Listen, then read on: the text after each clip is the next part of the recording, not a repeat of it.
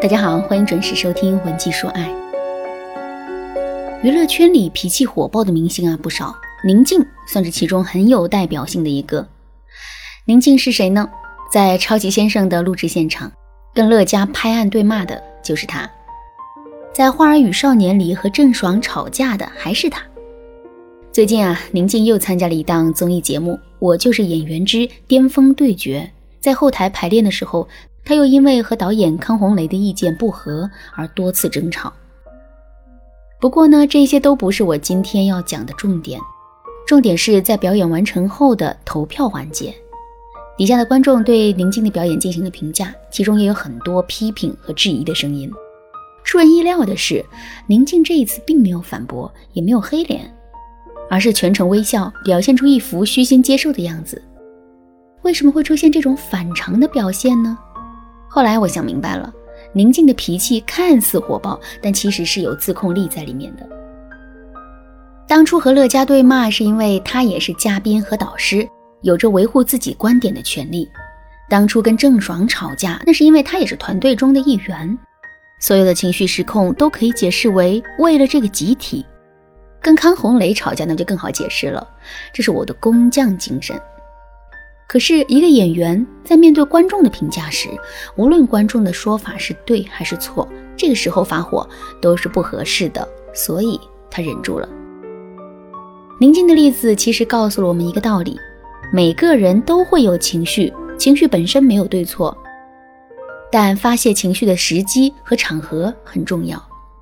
可是，到底什么才是正确的时机和场合呢？怎么发脾气才能把损失降到最低呢？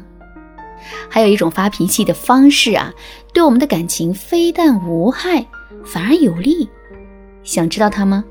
赶紧添加微信文姬零零六一探究竟吧。上面我们说了，发泄情绪的时机和场合很重要，所以如果现在不是合适的时候，我们就要学会控制自己的情绪。可是控制情绪真的不是一件简单的事情，很多姑娘就是因为控制不住自身的情绪。所以，他们经常会把两个人的感情带入危险的境地。小兰是我众多朋友里面脾气最火爆的一个了。平时生活里的任何一件小事，都有可能瞬间点燃她这个火药桶。半年前，小兰交了一个男朋友。刚开始恋爱的时候，她的性子稍微收敛了一些。可是，随着两个人的交往时间的延长，小兰的坏脾气就又重新显现了出来。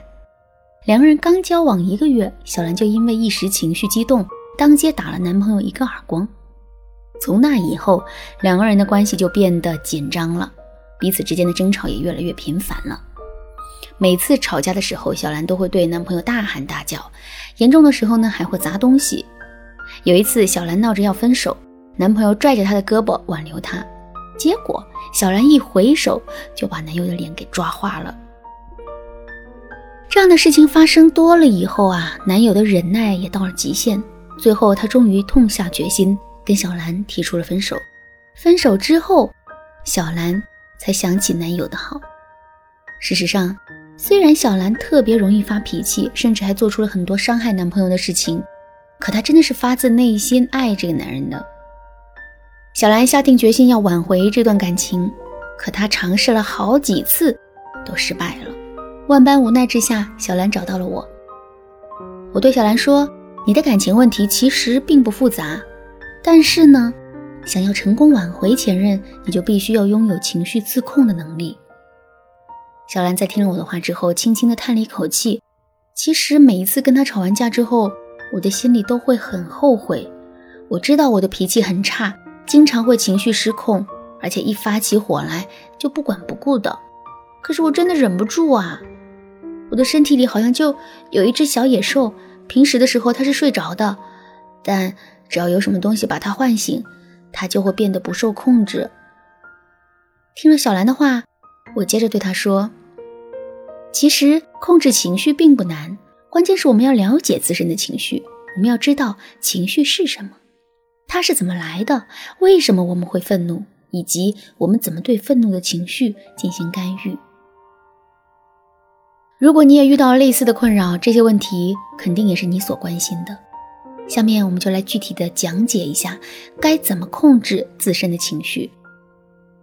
一般来说，当我们提到控制情绪这个词的时候，我们最先想到的肯定是怎么才能忍住不对别人发火。可是呢，这只是我们对外的情绪。其实，人的情绪可以分为两部分，还有一种是对内的情绪。关于对内的情绪呢，我先来给大家讲个小故事啊。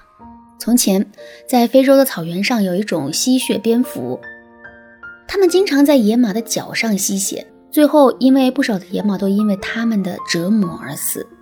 可是呢，这种吸血蝙蝠的吸血量很少，按理来说，失去这点血远不足以致野马死亡。那么这些野马到底是怎么死的呢？后来动物学家经过研究发现，原来这些野马最重要的死因，他们在面对蝙蝠袭击的时候暴躁和狂怒。这个故事告诉我们一个道理：虽然我们对内的情绪很容易被忽略，可是它的危害却是巨大的。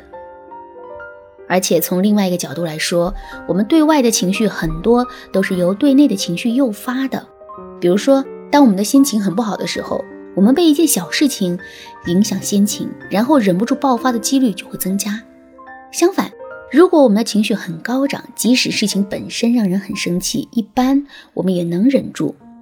所以说，想要拥有很强的情绪自控力，我们首先要学会控制自己的内在情绪。下面我来教给大家两个方法。第一，利用心理学上的安慰剂效应。什么是安慰剂效应呢？安慰剂是一种既无药效又无毒副作用的中性物质。病人在服用安慰剂之后，病情本来不该有任何的改善，可他却认为自己吃的是特效药，所以病情会有大好转。这种现象叫做安慰剂效应。怎么利用安慰剂效应控制我们的内在情绪呢？首先，我们可以针对情绪控制这件事情进行专门的学习。比如，我们可以在网上买几本相关的书，报一个网课，或者是向身边有经验的老师求教。这个专门的学习过程本身就能给我们很大的信心。另外呢，在这个过程中啊，不管我们学的是好还是不好，都要不断给自己正向的鼓励，要告诉自己，我们已经拥有了超强的掌控情绪的能力。另外呢，我们还要不断的给自己灌输这样一个概念。负面情绪发作起来虽然猛烈，但是它来得快，去得也快。我们根本不用为它忧愁和烦恼。在最开始的时候，我们可能并不会完全相信这些暗示，但随着重复次数的增多，我们也就能慢慢的接受了。最后呢，给大家留个小作业吧。现在，认真的回忆一下，在感情里最让你情绪失控的一件事。然后写下你能想到的处理这个具体情绪的解决方案。如果你压根就不知道该怎么写，想要得到导师专业的指导，或者是你有了自己的解决方案，但是不知道对不对，马上微信搜索文姬零零六，文姬的全拼零零六，添加分析师，获得导师免费辅导名额。由于时间原因，今天的课程就先讲到这里啦，剩下的内容我会在下节课继续讲述。偷偷告诉你，下节课的内容啊更精彩，干货更多哟，千万不要错过。好啦，今天的课程到这里就结束了。文姬说爱，迷茫的情场，你得力的军师。